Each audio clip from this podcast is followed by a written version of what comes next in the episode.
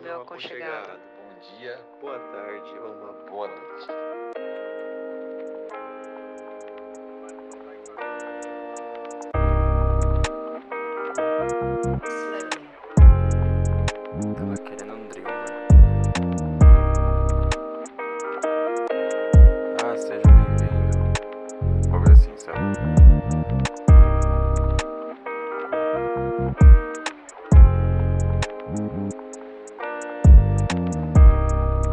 Ah, brisa, mano. Lugar pra trocar ideia refletir sobre tudo e o nada. Fala, meu aconchegado. Como é que você tá? Seja mais uma vez muito bem-vindo, muito bem-vinda ao Qual é a Brisa Podcast. E no episódio de hoje estamos de parabéns, porque é o episódio que sai no mês de dezembro e a gente comemora dois anos de existência do a Brisa no ar. E eu fico muito feliz, mas ao mesmo tempo eu também tô muito frustrado comigo porque era pra esse episódio ter saído há pelo menos uma semana. Só que duas coisas aconteceram. Primeiro, eu não tinha tantas ideias boas pra colocar nesse episódio. Eu acho, sei lá, é meio que me assina não ter ideias pra falar aqui. E segundo, porque eu descobri semana passada que eu tava com Covid e eu meio que sabia que eu tava gripado porque minha voz tava ficando realmente muito estranha. E aí eu fiz o teste na quinta-feira passada. E era Covid, mas eu tô feliz porque eu tô me recuperando bem. E só pra constar, eu fiz o teste hoje de novo e deu negativo, então tô me recuperando super bem. E eu coloquei uma enquete no Instagram, não no Instagram do Coiabrisa, inclusive. Eu acho que é muito difícil lidar com um programa de podcast 100% sozinho. Eu acho que entendo porque que grandes podcasts têm tipo uma puta equipe gigantesca. Porque cada detalhe desse programa aqui, para ele ser muito bem estruturado e para ele ter muita presença, ele precisa de ter muita gente trabalhando.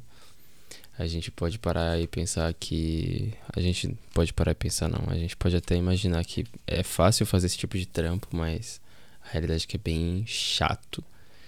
E ele não é nem difícil, exige conhecimento da área, obviamente, mas tem muitos detalhes. E você precisa estar muito atentos a eles, porque eles que fazem a diferença. Mas eu coloquei no meu Instagram pessoal uma enquete para vocês mandarem perguntas ou sugestões, coisas para o, o aniversário do podcast. E eu vou estar trazendo aqui apenas uma. Uma pergunta que eu recebi é, e que se relaciona, ou pelo menos na minha cabeça tem alguma relação com o tema que eu quero trazer para esse episódio. É, e eu vou ler aqui a, a pergunta, que foi do Lanzi, inclusive. Muito obrigado, Lanzi. Valeu. E ele perguntou o seguinte: Como funciona o processo criativo para ter um bom assunto para se falar? E é um pouco curioso porque eu nunca tinha parado para pensar nisso. É, eu realmente não faço a menor ideia. E foi exatamente por eu nunca ter me questionado isso que eu trouxe para cá. Como que é o processo criativo para se ter uma coisa legal? Eu acho que eu nunca tive, sei lá, um pensamento sistemático sobre isso e é, na minha opinião, sincera, Lanzi, é mais uma questão de ter um olhar mais. Como eu posso dizer? Leve e de perceber e observar que a vida é realmente monótona, sabe? Que você tem que tirar alguma coisa dali, sabe? Tipo, você tem que tirar um leite de pedra da sua rotina. E perceber que as coisas que acontecem na sua vida são coisas únicas e que são coisas interessantes para se falar, porque as outras pessoas que estão à sua volta elas estão em outras fases, em outros momentos e se você fala sobre a sua vida a partir da sua perspectiva, é... isso é interessante já por si só, entendeu? A gente adora assistir filme, a gente gosta de ouvir música e assistir séries, e, enfim, a gente adora se entreter porque a gente não tá vivendo 100% a nossa vida, Mas de alguma maneira tem algo nessas obras que a gente assiste, vê, ouve, escuta, sei lá, que nos dizem respeito de alguma forma muito pequena. Ninguém gostaria de assistir uma série sobre a própria vida, sabe? É meio estranho. Mas o fato de ser sobre outra pessoa torna interessante. Só que ter um assunto interessante, uma conversa interessante e ter um processo criativo para isso, talvez seja mais uma questão de não o que você fala, mas como você fala. E eu acho que é aí que mora a resposta, eu acho. O jeito que a gente fala é uma coisa muito importante porque você pode contar a mesma história de diferentes maneiras e ter a atenção e o interesse das pessoas ou criar o inverso nelas, ter um total criar um desprezo e uma falta de vontade de te ouvir. Isso vai depender do entusiasmo que você colocar, das palavras que você for usar e a depender do grupo que você estiver falando das expressões, tá ligado? Então eu acho que um assunto interessante ele se cria a partir da pessoa que fala sobre ele. É obviamente tem coisas que são muito chatas, sabe? Tipo, sei lá, mano, um sermão, por exemplo. Como é que você torna um sermão um papo, uma trocação de ideia e de, de visão, assim, que você tem que passar para alguém? Você tem que falar, sei lá, a pessoa tá sendo inconveniente ou chata ou ela precisa se cuidar. Como é que você fala isso de uma maneira interessante? Como é que você faz essa conversa ser boa? É um pouco difícil, sabe? Tem coisas que são difíceis de.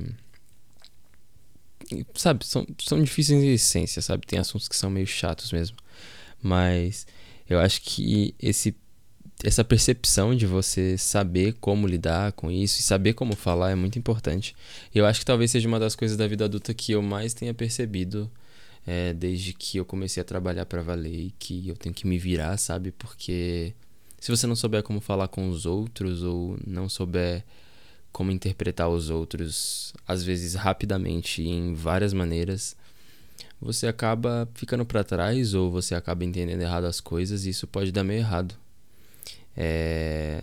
Nossa, eu tava pensando esses dias, inclusive, sobre uma coisa que eu, eu acho que vale a pena trazer aqui nesse assunto. que é a seguinte. É, a gente tem um tiozão dentro da gente, sabe?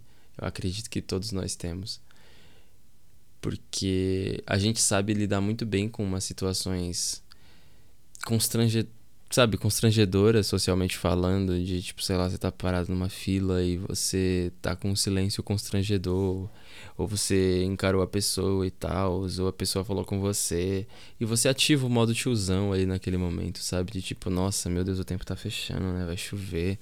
E às vezes você faz isso com amigos próximos, tá ligado? Você faz isso com seu pai, com sua mãe, sei lá, tiozão do ônibus. Você tem um tiozão dentro de você, sabe? E, e é esse olhar, entendeu? De você ter uma, uma visão comum do momento, mas que trata o comum do momento de uma forma um pouco diferente. É tudo questão de perspectiva, tá ligado? E eu acho que é um pouco disso, sabe? Tem momentos que você é uma pessoa super intelectual, que faz análises complexas sobre as coisas e conversa com pessoas que têm esse mesmo nível de conhecimento ou que pelo menos gostam de falar sobre isso. E tem horas que você vai estar tá reclamando sobre o atraso do ônibus 372 da MTU porque simplesmente a MTU é horrível. E você não vai questionar profundamente sobre o fato do transporte público ser ruim é, vir de, uma, de um problema de mobilidade urbana e isso também ser um problema de política pública e um projeto de sucateamento da vida de quem mora fora do centro, sabe? Você só vai reclamar com a pessoa junto ali. Você não vai ser essa pessoa que vai ficar o tempo todo sendo alguém complexo. E você também não vai ser aquela pessoa que vai ficar o tempo todo sendo uma pessoa rasa. É preciso ter jogo de cintura e saber exatamente onde se colocar. Eu acho que eu respondi a sua pergunta. É... E eu falei também sobre o que eu queria falar. Isso, eu, eu queria que isso virasse um tema de episódio, mas eu não tenho muito o que desenvolver a respeito do tema Todos nós temos um tiozão dentro de si. Eu só creio muito nisso agora, porque me rolaram várias situações com amigos meus em que o modo tiozão foi ativado de um jeito muito espontâneo, sabe? E a gente não precisou combinar, sabe? E se fosse, sei lá, no ensino médio numa época antes disso, a gente ficaria rindo como adolescentes idiotas e a gente só, tipo, hoje ativa, sabe? Acontece. E, e é tão banal, assim, que eu nem lembro de exemplos para dar, porque é, é muito automático, sabe? Tipo, é aquela interação com uma pessoa que você desconhece, mas que você precisa fazer. E de alguma maneira vocês interagem para além daqui, do que a interação deveria ser, sabe? Enfim. É. E eu tô falando mais sobre conversas, né? E eu acho que o foco era assuntos. É... Mas voltando. Eu acho que o processo criativo, ele começa. Vamos lá, tentar dar um rewind. Mas o processo criativo ele começa nas suas referências. E aí que tá o pulo do gato, talvez. Porque para você saber como se sair nesses diferentes meios, em um meio mais complexo, em um meio não tão complexo assim, um, momento profundo e um momento raso, você precisa ter referência, sabe? É preciso conhecer e diversificar um pouco do que você conhece para você saber onde você tá pisando e o que você pode ou não falar. Então, é, eu acho que é um pouco disso. E eu acho que é um trabalho meio chato, sabe? Porque conhecer várias coisas de diferentes contextos é meio ruim porque você acaba não se aprofundando em nada e aí você só vira uma pessoa que conhece um pouco sobre tudo, mas não sabe profundamente sobre nada. E aí é complicado porque você se torna um grande, sei lá, uma grande Wikipédia ou um grande militante de Twitter, tá ligado? Que não lê nada, mas conhece os termos sabe um quarto dos conceitos e luta à distância nas causas militantes. É meio foda, tá ligado? Mas talvez é, ter essa cabeça mais leve de tipo assim, ah, eu vou experimentar isso simplesmente pela curiosidade de, de ter a experiência. Tá ligado? E aí você consegue, tipo, sei lá, nossa, nossa, gente, o que aconteceu esses dias comigo foi uma coisa super engraçada porque e aí você conta a história da experiência que você teve, seja ela boa ou ruim, mas eu acho que você tem esse tipo de. É, de criatividade, esse tipo de olhar, porque você vem de outro lugar, você vem de um outro espaço, sabe? E aí quando você muda os ares, quando você muda o seu olhar, você traz uma referência diferente, então você enxerga aquilo de uma forma diferente. E eu acho que isso é interessante, isso pode tornar sua, o seu assunto interessante, sua conversa interessante. E aí a gente volta pro mesmo ponto, você tem que se diversificar as suas referências. Então, vai fundo nisso. É, eu não sei se eu faço isso ainda, eu acho que eu talvez fizesse isso mais durante minha adolescência, assim, tipo, no tempo do ensino médio, eu, eu ouvia muita coisa diferente. É, muita gente me recomendava muitos cantores, bandas, e eu ouvia quase tudo. Não vou dizer que eu gostava de todos, tinha uns que, tipo, era realmente necessário eu ouvir para saber que eu não gostava. Mas uns eu desgostava e hoje eu gosto e, tipo, faz parte da evolução, sabe? Mas eu acho que essa permanência do seu olhar e da sua percepção tá mais apurada para perceber que sim, a vida é monótona e eu preciso enxergar ela de um jeito diferente. Acho que isso pode fazer você ter assuntos interessantes. E eu não sei se é isso que eu faço, mas tá aí respondido. É, e bom, eu queria dividir esse episódio em duas partes. Nicole dormiu. Ela tinha tossido aqui numa parte do episódio. Inclusive, obrigado, Mo, pela participação especial. queria dividir o episódio em duas partes. A primeira seria respondendo essa pergunta e falando sobre o tiozão dentro de nós. E a segunda, que é essa que se inicia agora, é para agradecer a vocês e falar um pouco a respeito da experiência que é fazer um podcast, porque eu acho que é muito interessante. É, não é fácil, como eu falei logo no início. Hoje eu entendo muito bem a galera que tem um podcast famoso e tem uma super equipe por trás. Existem muitos detalhes que precisam ser feitos, construídos e por mais que eles não sejam tão complexos e exigentes, eles são detalhes e você precisa conhecer eles a fundo para fazer bem feito. Então, Desde o marketing, desde o logo, desde a, a pós-produção do áudio, até, sei lá, o convite de pessoas, ou até mesmo a escrita dos roteiros e a maneira como você leva os assuntos. Tudo isso é muito difícil de fazer. E eu acho que é por isso que eu demoro tanto para publicar aqui, porque eu demoro muito para ter ideias e eu sou uma pessoa que acabo tendo muitas ideias ruins.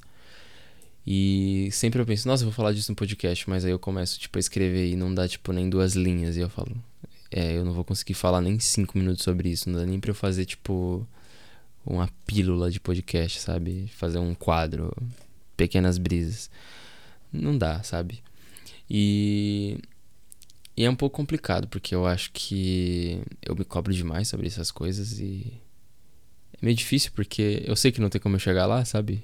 Eu tô sozinho e às vezes eu tenho tipo uma pessoa que me traz uma ideia ou conversa uma coisa comigo e fala: "Nossa, eu acho que você devia gravar sobre isso", ou tipo alguém que me manda mensagem, ou como o Lanzi aqui nesse episódio mandou pergunta. É, mas assim, é, eu acho que é por isso que eu quero agradecer vocês, porque eu tô há dois anos fazendo isso e é basicamente um hobby, mas algo que eu acho muito interessante de fazer, porque isso me coloca um uma constante é, posição naquela postura que eu acabei de responder pro Lanzi, de perceber as coisas do dia a dia, olhar para as coisas com um olhar um pouco mais infantil, de perceber, pô, isso é normal, mas olha como isso é interessante, sabe? E eu acho isso muito legal porque eu adquiri meio que essa postura de pesquisador na minha própria vida e de questionar algumas coisas um pouco usuais demais ou as coisas que são realmente estranhas na minha rotina, para poder tipo criar de alguma maneira uma reflexão ou só simplesmente compartilhar uma brisa com vocês. E quando eu consumo alguma referência ou algo do tipo também, de tipo pegar reflexão ou recomendar as coisas que eu tenho visto e ouvido, sabe? Eu acho que isso é muito legal. E eu quero agradecer vocês por estarem me ouvindo. É... Eu sei que é meio complicado no fim de ano, né? Porque Ninguém para pra ouvir podcast final de ano, meu Deus do céu. Tá todo mundo se preocupando onde vai passar o final de ano e tentando marcar a cabeleireira, né? Aí é foda. Eu entendo. É... Mas mesmo assim, obrigado. Provavelmente a maioria de vocês vão ouvir isso em 2023. É... E eu quero agradecer muito e eu quero desejar que vocês tenham uma ótima passagem de ano novo se você está ouvindo isso ainda em 2022. E se você já está em 2023, feliz ano novo. E eu espero que seja um ano em que você realmente seja feliz, não da boca para fora e nem metaforicamente mesmo. Eu espero que você haja de acordo com os seus objetivos para criar uma felicidade que seja construída e não só ideal durante mais 365 dias. E aí você vai chegar no próximo ano, vai querer fazer planos e, enfim, quando você vê, já acabou o outro ano também. Então é isso aí. Eu sempre acabo acabando. Eu sempre acabo finalizando os episódios com uma lição de moral um pouco dura, né? Meio zoado isso. Fico dando lição de moral nos outros. Mas enfim. Muito obrigado por ter ficado comigo nessa brisa e por ter ficado no Qual é a Brisa durante esses últimos dois anos. É, parabéns pra gente. É, parabéns para você, principalmente, por me aturar. Aturando todos os meus erros de português e minhas ideias um pouco. Não sei nem como classificar elas. Mas muito obrigado, de verdade. É tenham uma ótima passagem de ano novo, um feliz 2023. É, e eu espero muito que seja uma nova chance para que a gente consiga construir o que a gente precisa construir dentro de nós. E é isso aí. Valeu, gente.